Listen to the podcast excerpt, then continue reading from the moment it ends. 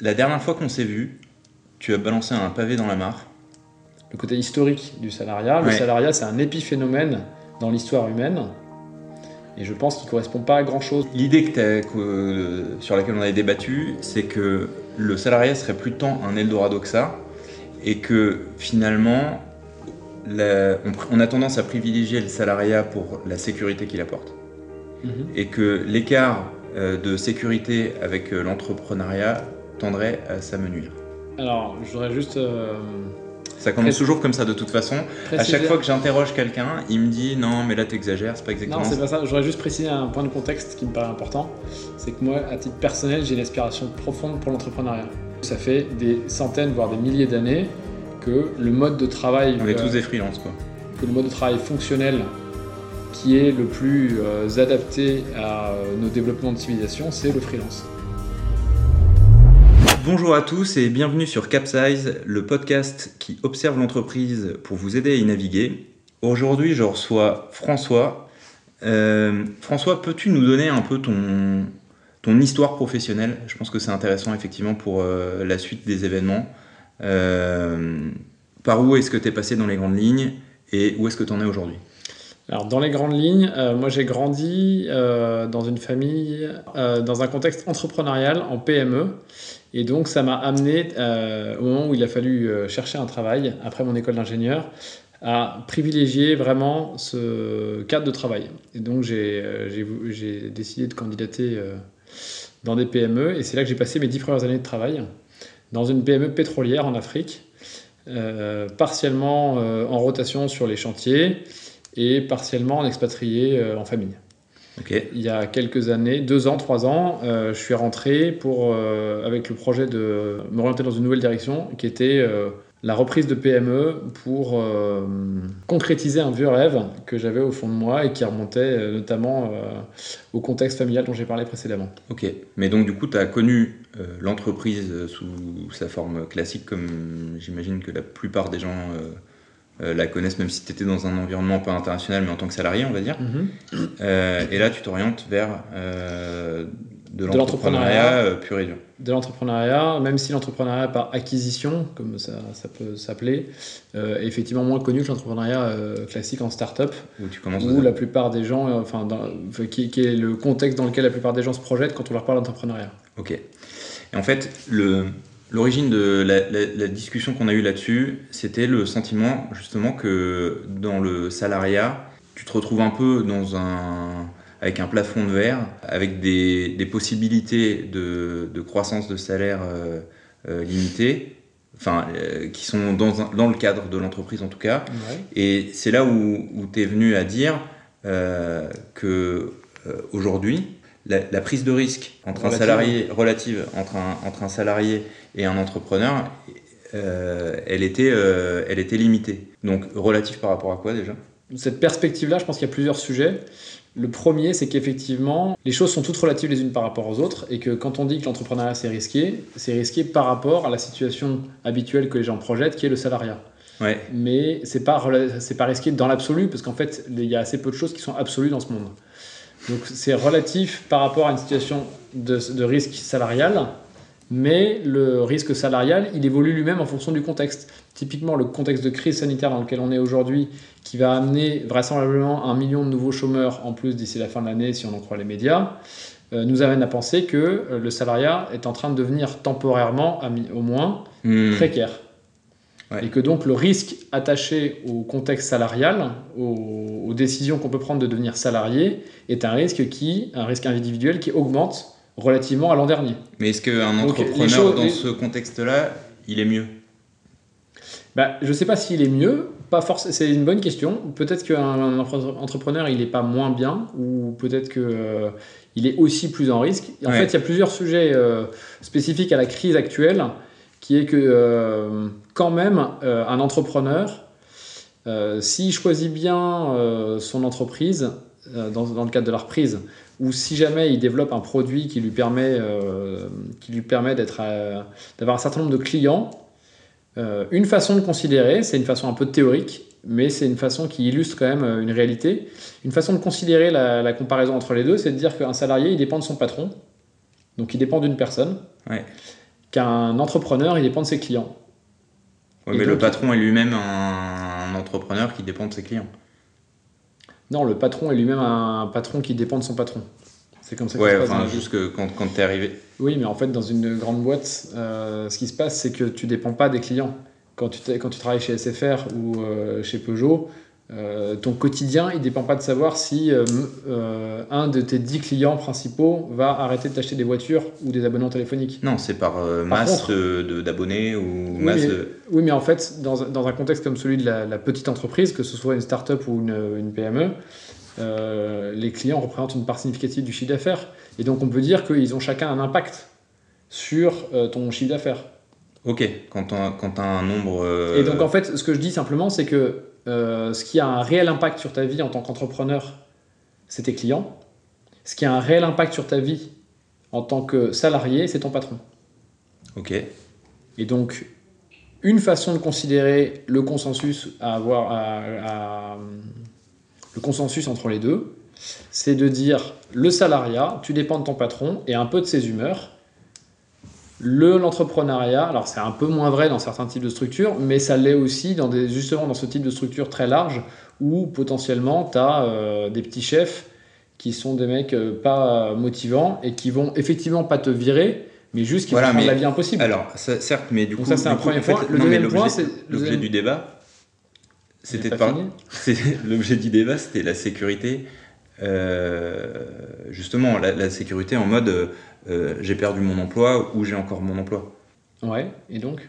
Et ben, et ben, du coup, quand tu dis qu'il y a une, une diminution, enfin, l'aspect qui m'intéresse aujourd'hui, c'est quand on dit qu'il y a une diminution relative euh, du risque euh, en étant salarié versus euh, en étant entrepreneur, euh, elle se situe au niveau du fait de perdre son emploi. euh, Elle se situe, dans mon point de vue, à, plein, à plusieurs niveaux. Un, un des niveaux, et c'est pour ça que je dis que c'est qu'une des façons de le considérer le, le sujet, c'est que euh, dans une grosse boîte, globalement, tu dépends d'un nombre limité de personnes qui va être ton patron plus son patron, globalement, éventuellement euh, avec l'avis du DRH. Ouais. Mais, mais la, la façon dont tu vas vivre ta vie au quotidien dans ton boulot va dépendre essentiellement de ces gens-là. Est-ce que le- la personne en question a envie de te faire progresser? Est-ce qu'elle a envie de s'attacher à toi et à ton développement? Ou est-ce qu'elle a juste envie de te mettre dans un placard? Est-ce qu'elle en a rien à faire de toi? Tous ces, tous ces paramètres, sont, enfin tout- toutes ces hypothèses sont valables. Ok. Mais tu as une, deux, trois personnes qui, qui décident de ton avenir après. C'est un peu là où je veux en venir.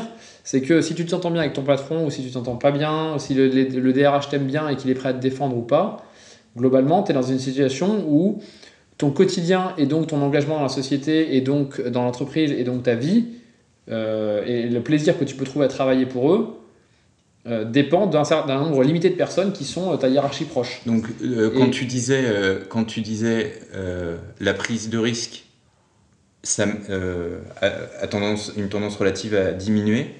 C'était pas uniquement d'une manière radicale en mode est-ce que je me fais virer ou est-ce que je suis encore en poste dans l'entreprise, mais tu vois ça de manière plus large sur le fait que quand tu es en sa- en- dans une position de salarié, ton bien-être, Ton quotidien, on va dire, ton quotidien dépend d'un nombre plus restreint de personnes que quand tu es patron d'une entreprise et que tu as un certain nombre de clients. Et on pourrait illustrer ça de façon un peu quantifiée en disant que si tu as 15 gros clients, si Ouais. tu perds un client, tu perds un quinzième de ton bien-être.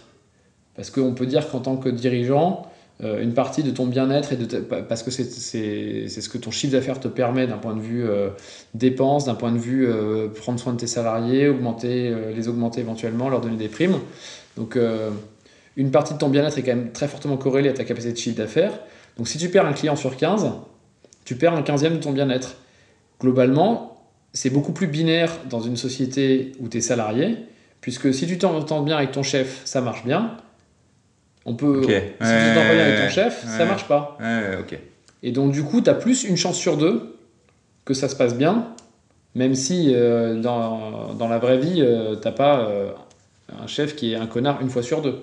Mais tu dépends plus, d'un point de vue contrepartie, tu dépends plus, euh, tu es plus dépendant dans une situation de salariat où tu as un mec qui fait la pluie et le beau temps, alors que quand tu as 15 clients principaux dans ta boîte, et bah, s'il y en a un qui part, et bah, tu perds 7%, de ton, 7 ou 8% de ton, ton bien-être, mais tu pas dépendant de la même façon. Ok. Mais Donc ça, c'est une première façon de le voir. La deuxième, c'était de dire sur un plan un peu cyclique, le contexte actuel où le, malheureusement sans doute de nombreuses personnes vont se faire licencier d'ici la fin de l'année, amène à penser que sur un plan un peu macroéconomique, il y a un risque attaché au salariat dans son ensemble, indépendamment de la capacité de ton chef à être un bon chef ou pas un bon chef, mais il y a un risque attaché, un risque cyclique qui dépend là des cycles macroéconomiques, qui fait que cette année, le salariat sera sans doute plutôt pas trop à la mode. Mais est-ce que, est que, le, est que le, certes le salariat sera pas, trop à la mode, mais est-ce que l'entrepreneuriat le sera plus? Et eh ben, l'entrepreneuriat peut l'être plus ou pas, et là on en arrive un petit peu à mon, mon disclaimer du début, qui était de dire je pense que ça, ça dépend quand même un petit peu des gens.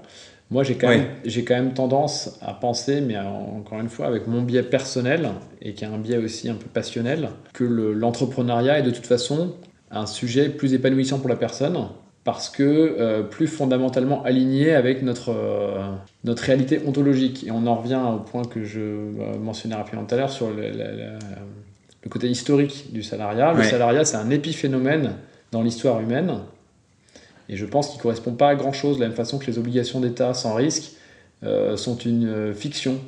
Dans Ça veut dire quoi, il ne correspond pas à grand-chose? Bah, il correspond pas à grand chose en termes de réalité. En fait, euh, je pense que c'est pas à l'image de la façon dont euh, la vie euh, s'est développée, la vie fonctionne. Ouais, mais est-ce que tu es d'accord que, grosso modo, on, cherche tous une certaine sécurité, on va dire, une certaine stabilité? Et, je t'avoue que quand on me demande si je me verrais être entrepreneur, en général, je réponds je vais perdre le fait d'être certain qu'à la fin du mois, j'ai mon salaire qui tombe. Ouais, mais en fait, mon point, il est justement là, il est que euh, on, revient sur ton sujet de risque relatif que j'ai peut-être pas été capable de, auquel j'ai pas été capable de bien répondre, mais moi, mon, postulat, c'est de dire, euh, t'es pas plus protégé. C'est très théorique l'idée de dire que tu es plus protégé en tant que salarié, parce qu'effectivement, tu as trois mois de salaire de préavis, mais globalement, au-delà de trois mois de salaire, tu aucune confirmation que demain, il va pas se passer un événement majeur euh, à l'autre bout du monde qui va avoir un impact sur ton patron tout en haut de la chaîne, en haut de la tour à la défense, et qui va finir par te percoler dessus et retomber sur ta. Ok. Euh, plus les boîtes sont grosses, plus elles sont soumises à des événements qui échappent à ton contrôle totalement. Et donc il y a une forme d'aléatoire, d'aléa énorme dans la, projection que tu fais et qui est liée à une, à une considération un peu euh, statistique de dire ça fait 50 ans que ça tourne comme ça et que globalement les salariés s'en sortent à la fin du mois ils ont leur salaire. Mais, on est d'accord là-dessus quand même. Oui, mais ça évacue totalement euh, C'est-à-dire un, que... un, des trucs, un des trucs qu'on a touché du doigt avec la crise de 2008, qui était ce fameux signe noir de Taleb, qui consiste à dire que dans le monde statistisé dans lequel on vit aujourd'hui, euh, rien n'est, enfin, la plupart des choses sont analysées en termes de risque par rapport à leur probabilité d'occurrence. Et leur, la probabilité d'occurrence que, une, que J aille mal, elle est très faible. Alors moi, moi du coup, Sauf que J va mal. Euh, Sauf que ouais, mais alors, je pense que quand tu es salarié, tu regardes euh, euh, bêtement le droit du travail et tu t'aperçois que, en tout cas en France, pour te faire mettre dehors, il faut, faut quand même y aller, tu vois. Oui, mais en fait, si la, si la boîte n'a plus d'argent, regarde ce qui se passe avec Nokia. La, la, boîte avait des engagements quand ils ont racheté Alcatel. Ils avaient des engagements pour conserver un certain nombre de salariés jusqu'à une certaine date, qui a eu lieu il y a une dizaine de jours. Et le jour J plus un jour, ils ont annoncé qu'ils finissaient, ils finissaient de licencier le reste. D'accord. Donc euh, typiquement pour ces personnes-là, euh, elles étaient chez Alcatel, fleuron de la technologie française, racheté par Nokia, fleuron de la technologie suédoise, même si c'est plus tellement un fleuron depuis hmm. quelques années. Mais globalement, corporate, grand groupe, CAC 40 et tout ce que tu veux, la protection, elle n'était pas là, elle était illusoire. Et en fait, ces gens-là qui sont à Lannion, euh, qui sont dans la, à la pointe de la R&D française, en termes de télécom, eh ben, ils ne sont pas plus protégés que s'ils avaient été entrepreneurs. Donc mon point, c'est de dire qu'il y a une fiction à laquelle tout le monde veut bien croire, et notamment qui s'appuie sur une statistique qui est quand même qu'il y a des millions de salariés dans le CAC 40, enfin des centaines de milliers de personnes qui travaillent dans le CAC 40, et qui ont de fait pour l'instant leur boulot, mais c'est mettre de côté toutes les histoires dont on qu'on lit dans les journaux euh, en permanence de euh, Daimler qui ferme une usine à Strasbourg, de euh, telle usine qui ferme, etc. Et qui en fait touche un, nombre réduit de personnes. Chacun se dit ça ne me concerne ah, pas. Voilà. Mais qui au final, mis bout à bout, amène à un chiffre, par exemple une réalité, c'est que structurellement, le CAC 40 détruit de l'emploi. Les PME structurellement sont créatrices nettes d'emplois en temps, euh, en temps de cycle positif. et détruisent de l'emploi parce qu'elles sont fragiles en temps de crise. Les ETI, qui sont les, les entreprises de taille intermédiaire entre les PME et les grandes boîtes du CAC 40, elles sont plutôt contributrices nettes euh, tout le temps. C'est- notamment euh, dû à leur résilience et à leur agilité, un mélange intéressant des capacités des deux. Ouais. Et le CAC 40 structurellement détruit. Parce que euh, le CAC 40 est dans une compétition beaucoup plus mondialisée, avec euh, une capacité de euh, délocaliser que n'ont pas les ETI, Ah oui, avec un ancrage territorial qui a totalement disparu et qui fait qu'aujourd'hui, c'est des boîtes qui ont plus de nationalité.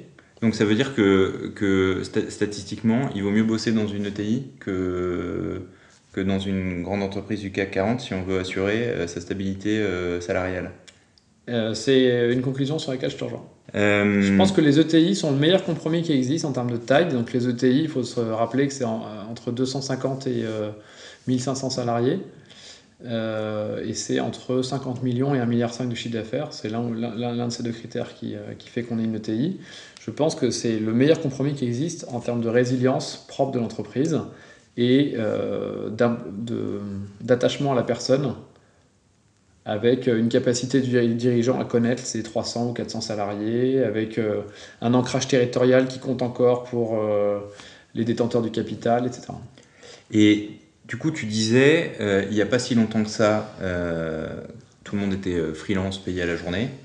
Qu'est-ce qui se passerait si, euh, si demain on revenait à un modèle comme ça? Bah, on y arrive. C'est-à-dire qu'on T'as- voit T'as le... peut-être pas entendu parler, Uber, c'est une société de taxi qui euh, prend des gens, les paye à la journée pour faire un métier qui jusque-là était salarié.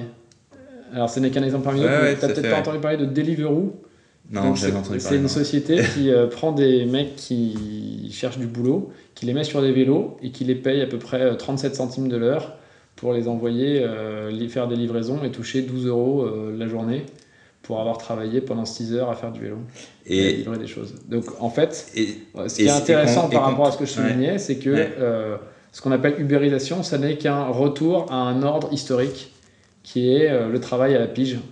Alors certains diront les serfs, d'autres les esclaves, d'autres ce que tu veux. Mais en tout cas, on peut le considérer aussi comme un- étant plus proche de la réalité de notre vie euh, d'hommes sur la Terre, enfin d'hommes et de femmes sur la Terre. parce que... Et ben parce qu'en fait, euh, cette histoire de risque euh, et d'appétence pour une forme de confort, elle est naturelle, mais elle est, elle est naturelle au sens d'où c'est normal de vous le... Enfin, Bah, de se C'est dire, com- euh, je comment de la chercher mon, mon emprunt euh, quand C'est- j'ai acheté mon appartement, etc. c'est com- c'est commun de la chercher, mais est-ce que euh, c'est vraiment euh, représentatif de notre quotidien? En fait, on vit dans le risque en permanence. Tu prends le Tu peux donner des exemples, s'il te plaît? Ben, tu vas traverser la rue, tu te fais écraser. Voilà. Ouais, non, mais c'est pas, pas une prise de... Ben, en fait, si. Ce que je veux dire, c'est que ça peut arriver et que euh, à partir du moment où tu vis dans une dans, dans une euh, dans une fiction qui t'explique que ton salaire est garanti, que tes emprunts, que, que les obliga- que tes obligations françaises, si tu investis sur une, une- une assurance vie, elles sont garanties. Ben, elles sont garanties tant que la France fait pas défaut.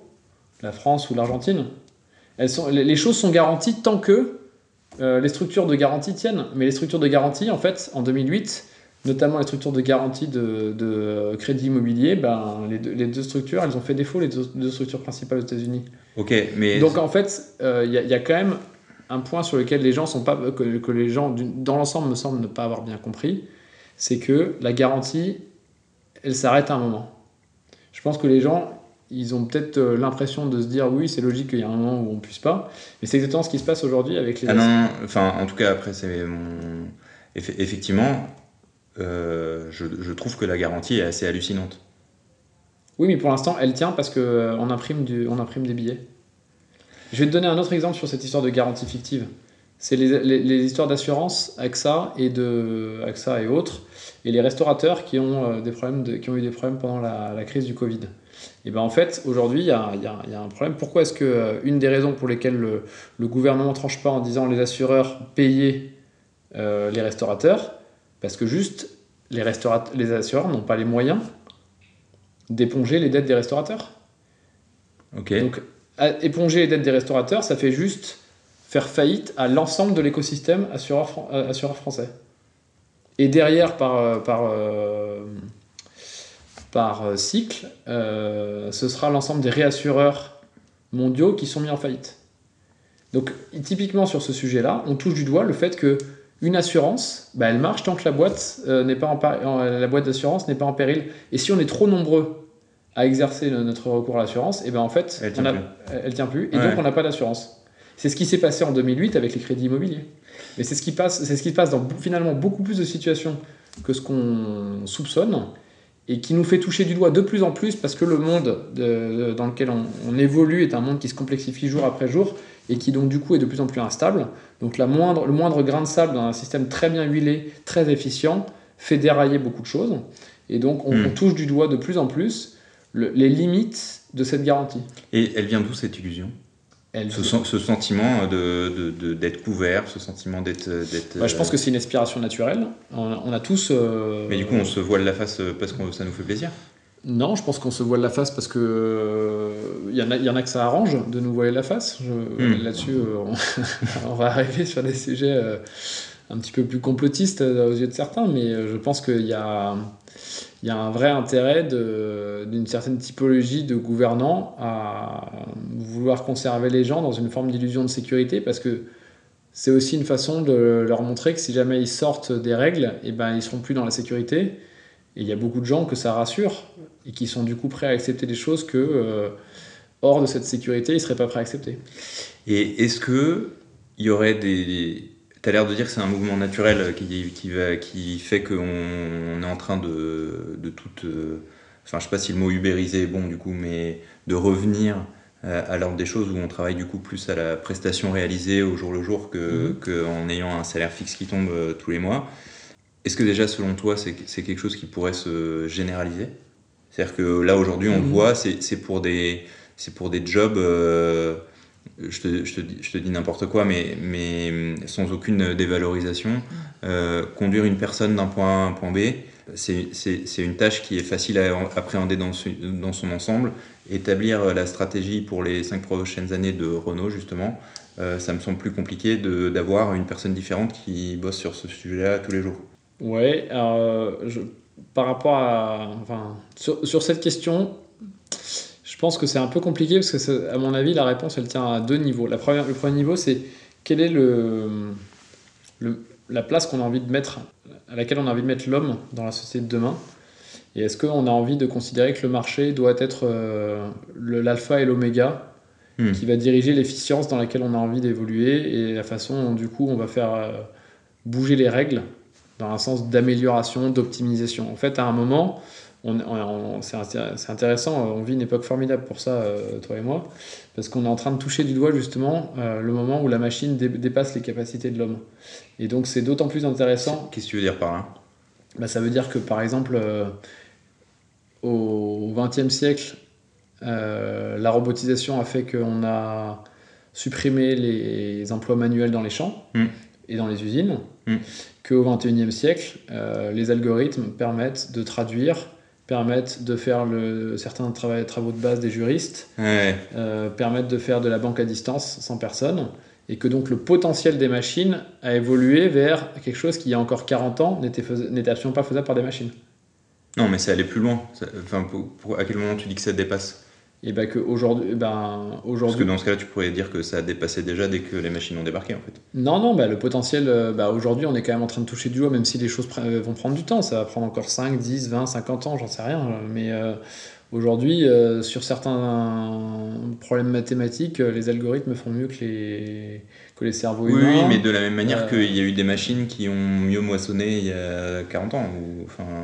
Oui, mais en fait, ce qui est intéressant, c'est de noter qu'on arrive quand même sur des sur des domaines qui étaient jusque-là un peu des chasses gardées humaines. Notamment parce qu'il y avait des sujets euh, d'inventivité, des sujets euh, de créativité. On voit aujourd'hui que deux algorithmes sont capables de se parler entre eux dans un langage mmh. qu'on ne comprend pas. On voit aujourd'hui que deux algorithmes sont capables de communiquer euh, et de créer des formes d'œuvres d'art. On appelle ça de l'art ou pas de l'art, mais on voit que les machines, quand même, leur potentiel évolue. Enfin, voilà, la fameuse loi de Moore, double jour après jour. Et c'est intéressant, nous, à l'époque euh, dans laquelle on vit, euh, parce que on va avoir un vrai sujet à notre niveau générationnel qui est de dire quelle place on veut euh, garder à l'homme là-dedans, parce que sinon, en fait, le monde de Terminator ou de Hunger Games est vraiment demain. Quoi. Et alors, est-ce que si on n'a pas les idées claires sur ouais, mais la que, façon et alors, du coup, les choses doivent s'organiser autour de l'homme et pas en dépit de l'homme. Et est-ce que, est-ce que, est-ce que du coup, alors du coup, j'ai deux questions suite à ce que tu viens de dire. Un, est-ce qu'il est nécessaire que ce soit collectif à 100% C'est-à-dire que si tu as euh, euh, la moitié qui décide de ne pas partir là-dessus et qui dit on y va en mode full machine, euh, et ben du coup l'autre moitié, quoi qu'elle fasse, elle se fera, elle se fera bouffer. Mm-hmm. donc ça c'est ma première question. Et la deuxième question, si on en revient à, à ce que tu disais, est-ce que ça n'a pas été du coup une une, progression de, justement d'attacher euh, l'homme euh, à une entreprise. Tu vois, on voit la génération de nos parents et de nos grands-parents, ils faisaient leur carrière euh, dans, la même, de la, dans la même entreprise. Il y avait un, attachement à cette entreprise. Et aujourd'hui, c'est une expression que j'ai utilisée dans, dans, des podcasts précédents, on devient des freelances en CDI. Mhm. Tu vois, donc c'est marrant parce qu'en parlant de freelance en CDI, j'étais déjà en train de faire la jonction. Et puis demain, on sera des 100% freelance. Euh, parce qu'on ne sera plus attaché à aucune boîte. La société, l'entreprise. ce, que, je veux, ce que je veux dire, c'est que quand tu nous dis euh, le modèle du salariat qui a disparu, euh, qui, a, qui a apparu après 4000 ans où c'était pas comme ça, j'ai l'impression qu'il a plutôt contribué à, à donner une, une, place plus importante à, l'homme, à une appartenance à un collectif, etc. etc. Oui, peut-être au moment où, il est, où ça s'est créé, même si euh, sur un plan historique, ça s'est quand même créé dans un contexte où la, vie humaine n'avait pas la même valeur qu'aujourd'hui, hmm. puisqu'on parle du 19e siècle et de germinal, globalement. Donc euh, c'était plus l'intérêt à l'époque, euh, sans vouloir avoir des relents communisants, mais c'était plus l'intérêt du patronat à l'époque de s'attacher les services d'une certaine euh, des, meilleurs ouvriers en leur proposant des avantages euh, durables et notamment en leur disant bah, en fait, si tu signes avec moi, euh, je te paye pas seulement pour aujourd'hui, mais je te paye aussi pour demain et jusqu'au 30. D'accord. Et donc, du coup, je pense que c'est dans ce contexte-là que s'inscrit la jeunesse du salariat. C'était, il y avait la famille, l'entreprise, l'église, la enfin, il y avait plusieurs micro-sociétés. L'entreprise en a été une. Je pense simplement qu'aujourd'hui, hormis les ETI, et les PME, mais les PME, elles ont leur fragilité. Euh, il n'y a plus beaucoup d'entreprises euh, internationales qu'on pourrait résumer par CAC 40, mais le but n'est pas d'être simplifiant euh, à l'extrême, mais juste, je pense que c'est suffisamment explicite. toutes ces grandes boîtes dont aujourd'hui, qui n'ont plus une vraie nationalité, je pense que c'est des boîtes qui ont, qui, ont perdu cette dimension de considération et de structuration pour la personne, parce qu'en fait, les gens à l'intérieur de ces structures deviennent des pions ils n'ont plus le sens de leur utilité personnelle. Et ça aboutit notamment à un fait, c'est que bah, les gens sont plus 100% responsables d'un boulot et que au final, leur, leur, responsabilité propre est diluée dans une espèce d'organisation et ils perdent le sens de pourquoi est-ce que moi, personnellement, uniquement François, je suis là dans cette société et, qu'est-ce qui fait que euh, si je suis pas là demain, ça va bugger. Et pourquoi est-ce qu'ils l'auraient plus si justement ils étaient payés à la pige? Alors je dis pas qu'ils l'auraient plus, je dis juste que c'est deux, niveaux de débat différents. Je, dis, je, dis, juste que il me semble, encore une fois, c'est une considération personnelle, qu'il n'y a plus aujourd'hui que dans les ETI et les PME, qu'il y a une forme de considération pour l'unicité des personnes qui travaillent, soit dit avec euh, toute euh, l'affection que j'ai pour euh, chacune des personnes qui travaillent dans le CAC 40 et qui, eux, s'attachent à développer les personnes qui travaillent sous leur responsabilité et qui ont cet attachement-là. Mais je pense qu'elles ne sont pas majoritaires et donc je maintiens que, sur un plan un peu statistique, les ETI et les PME sont certainement celles où les environnements de travail où les gens sont le plus à même d'être considérés individuellement. L'autre point que je soulignais, et c'est un autre plan, c'est de dire, je pense que euh, la réalité de la vie humaine est une, est une euh, réalité fragile, que euh, la vie peut s'arrêter du jour au lendemain, et que donc en fait intrinsèquement, l'idée de dire qu'on peut être dans une situation de non-risque est une, est une fiction, est une illusion. Et donc tout ce qui contribue à dérisquer nos situations est une situation, enfin, améliore notre confort intellectuel, parce qu'on parce qu'on on aspire à ça, mais nous, nous éloigne quand même de notre euh, réalité ontologique et diminue d'ailleurs notre facteur, notre capacité de résistance au choc qui pourrait advenir euh, et mettre en péril justement cette, euh, cette situation de non-risque. Et donc, du coup, tu as préco pour terminer sur ces débats où on est passé par des histoires d'IA qu'on n'a pas fini de trancher, mais c'est pas grave, on reprendra ça dans un prochain épisode. c'est que aujourd'hui, ce sujet de le, en fait, ce que, ce que, ce que tu dis, c'est que le, le, risque, euh, surtout euh, en ces périodes de, de, pandémie, euh, il n'est pas si proche de zéro que ça dans, dans les entreprises. Ouais, parce que typiquement, il y a trois mois, les gens de chez Airbus et de Safran, ils imaginaient absolument pas qu'ils seraient dans la gueule du loup aujourd'hui. Et, ça, ils n'ont rien fait pour le mériter, et personne autour d'eux n'a rien fait, ni leur chef, ni leur ni leurs responsables, ni même l'État français. Et donc c'est typiquement un exemple illustratif pour dire que euh, dans ces grandes boîtes, comme n'importe où, on est soumis au risque macroéconomique. Et du coup, quelle est la meilleure option que toi, tu suggérais aux personnes euh, qui nous écoutent aujourd'hui et qui, et, qui se disent tiens, c'est marrant, j'y avais pas pensé, euh, je me pensais dans un, dans un, sur, assis sur un fauteuil blindé et qu'il pouvait rien, rien arriver Je pense que les gens devrait déjà comprendre que euh, la vie est fragile par essence et que euh, tout ce qui nous éloigne de cette, euh, de cette compréhension-là, à mon avis, est dangereux. Maintenant, une fois qu'on a dit ça, il y, a certains, il y a des gens qui sont plus à l'aise dans un environnement de travail où ils vont être un peu préservés. Et donc, ces gens-là devraient chercher les, les, les cadres de travail dans lesquels ils seront les plus à même de pouvoir s'épanouir individuellement et pas forcément d'ailleurs chercher euh, une forme de reconnaissance parce qu'ils travaillent dans des groupes euh, connus, ou reconnus. Reconnaissance sociale du coup? Ouais, je pense qu'il y a un piège là-dessus. Je pense que d'ailleurs, si ça peut aider les gens à réfléchir à ça, euh, habiter en province coûte infiniment moins cher que habiter à Paris. Et donc, du coup, travailler pour une PME ou une ETI en province, voire pour du CAC 40, peut être bien plus pertinent sur le plan économique parce qu'à la fin, ce qui compte, c'est ce qu'on arrive à mettre de côté. Si au final, on met plus d'argent de côté à la fin du mois en habitant euh, dans une petite ville de 5000 habitants, quitte à avoir un salaire, quitte à avoir un salaire de 30% moins élevé que la défense, mais qu'en attendant, euh, on, on, paye 40% plus cher un clapier à Paris. Euh, au final, l'enrichissement peut être plus rapide en province, avec en plus une qualité de vie bien supérieure. Donc je pense que la première chose, c'est d'être conscient qu'il y a de façon euh, intrinsèquement attachée à la vie une fragilité et que donc du coup euh, il faut derrière trouver la meilleure façon que chacun a d'accepter le niveau de risque qui lui convient. Et donc certains ça va être euh, dans le salariat mais une fois qu'on qu'ils auront identifié l'ensemble des, risques qui viennent avec des grosses boîtes ils feront leur trade-off entre travailler pour un peu moins cher dans une boîte moins reconnue, mais où je serais individuellement plus hmm. euh, apprécié, ou à l'inverse, aller chercher euh, une boîte plus euh, prestigieuse, et avec, un salaire plus élevé, et, avec peut-être du coup une forme de d'anonymat qui est moins valorisante ou moins épanouissante. Donc ça c'est une première chose. Et la deuxième chose, c'est bah, ceux qui, qui veulent sortir de la cage. Ok. Et eh ben n'hésitez pas. Mais alors comment? Comment on commence? Comment on commence? Eh ben. Là, euh, quelqu'un se dit euh, oui, c'est vrai, tiens, il y a cette opportunité-là. comment est-ce que je me lance? Alors, en, France, on a quand même un truc magique, c'est la rupture conventionnelle. Ça, c'est vrai que c'est quelque chose dont il faut profiter parce que ça va pas durer, parce que les caisses sont vides.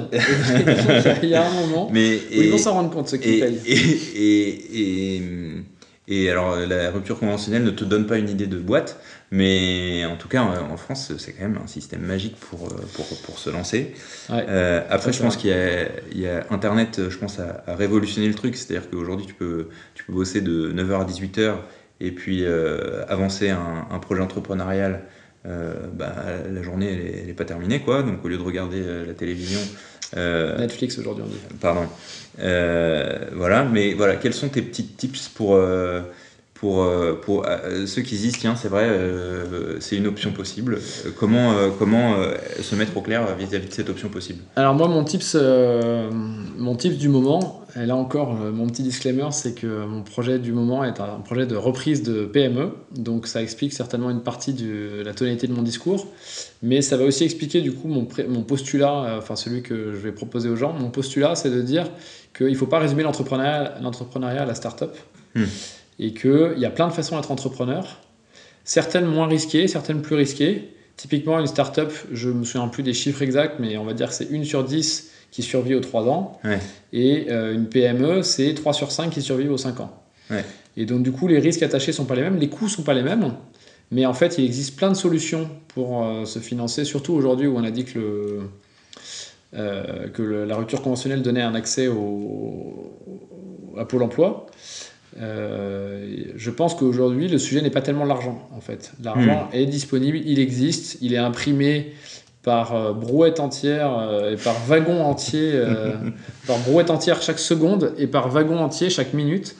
Et donc du coup, si on a un projet qui tient la route, que ce soit un projet entrepreneurial de création ou un projet de reprise, en fait, globalement, comme disait je sais plus quelle politique, il suffit de traverser la rue pour trouver, pour trouver le robinet. Donc l'argent n'est pas un souci, il faut maintenant trouver le projet. Et ça, je pense que euh, beaucoup de gens ont l'impression que l'entrepreneuriat est réservé à ceux qui ont des idées brillantes. Déjà, la plupart des idées ne sont pas brillantes, c'est leur exécution qui est difficile et qui différencie les entrepreneurs. Parce que la plupart des gens, globalement, ont les idées qui, dans le même contexte, il y en a plusieurs qui ont la même idée. Hmm. Doctolib, ils ont été plusieurs à l'avoir à peu près à la même époque. Il y en a un seul qui est devenu Doctolib. C'est Doctolib. Les autres, on a déjà oublié comment il s'appelait. Docti... Non, c'est pas, même pas Doctissimo. Mon docteur. Mon docteur. J'en ai quand même retrouvé un après. Euh, et donc, en fait, c'est pas l'émergence des idées qui fait la différence, c'est la façon dont on, les exécute. Ça, c'est pour les startups. Mais en fait, c'est vrai dans beaucoup de choses entrepreneuriales.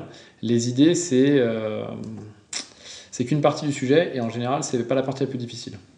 Parce que finalement, avoir des idées, il suffit globalement d'ouvrir les yeux autour de soi. Quand on monte dans le métro euh, le matin pour aller au boulot, ou dans le bus ou dans sa voiture, on a au moins 4 ou 5 problèmes qui nous arrivent pour lesquels il pourrait exister une solution qu'on pourrait imaginer euh, de mettre en œuvre. Donc comment est-ce que tu checkes ta résilience ou en tout cas ta capacité à te dire ok je vais avoir euh, euh, l'énergie et les idées pour, pour faire une exécution qui augmente mes chances de ne pas terminer dans les 9 dixièmes de start-up qui finissent par se planter?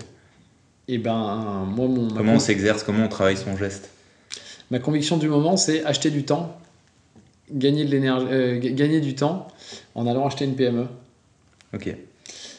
D'autant. C'est pas une manière de s'exercer, ça. C'est comme une manière de se mettre dans la piscine. Euh, c'est une manière de gagner et de devoir nager direct quand même. Oui, sauf que en fait, euh, le processus de reprise de PME est quand même un processus un peu long pendant lequel on a le temps de discerner. Ok. Et de réfléchir sur, notamment en discutant avec des repreneurs eux-mêmes, en, échangeant avec des experts de l'écosystème. Euh, je pense qu'il faut beaucoup discuter avec des gens qui vous connaissent bien. Mais il y a un vrai sujet effectivement de discernement avant de se lancer. Mais je pense que la l'entreprise en la plupart des l'inertie qui fait que la plupart des gens, leur principale barrière, c'est eux. Voilà. Ça, c'est un des points qui me semble important, c'est que beaucoup de gens qui sont dans le salariat euh, s'imaginent que parce qu'ils n'ont pas d'idée, ils peuvent pas être entrepreneurs. En fait, je pense qu'il y a, il y a un peu deux typologies d'entrepreneurs. Il y a les entrepreneurs euh, à produit, entre guillemets, les entrepreneurs à personne. Je pense que les entrepreneurs à produit, c'est typiquement les entrepreneurs en start-up qui, eux, euh, sont passionnés par euh, l'idée de développer leurs produits. Hmm. Donc ça va être euh, Steve Jobs avec son iPhone. Et je pense que tous les, tous les entrepreneurs en PME, repreneurs ou fondateurs de PME, ne sont pas les entrepreneurs à produit, parce que globalement, une bonne partie d'entre eux travaillent dans des produits qui ne sont pas sexy. Mais pour autant, ce qui les anime le matin, c'est l'idée d'animer l'équipe qui travaille avec eux. Et donc, ce qui les intéresse, ça va être plus les personnes qui travaillent sur un produit pas sexy, plutôt que de vendre un produit sexy pour lequel c'est pas forcément évident de trouver des gens. Très bien. François, merci beaucoup. De votre côté, posez-vous la question de savoir si vous êtes tant en sécurité que ça euh, dans votre entreprise. Posez-vous la question de savoir si d'autres pistes ne sont pas possibles. Posez-vous la question de savoir si l'entrepreneuriat est fait pour vous, que ce soit en créant une boîte ou en en reprenant une. N'hésitez pas à vous abonner au podcast et on se retrouve très bientôt pour un nouvel épisode.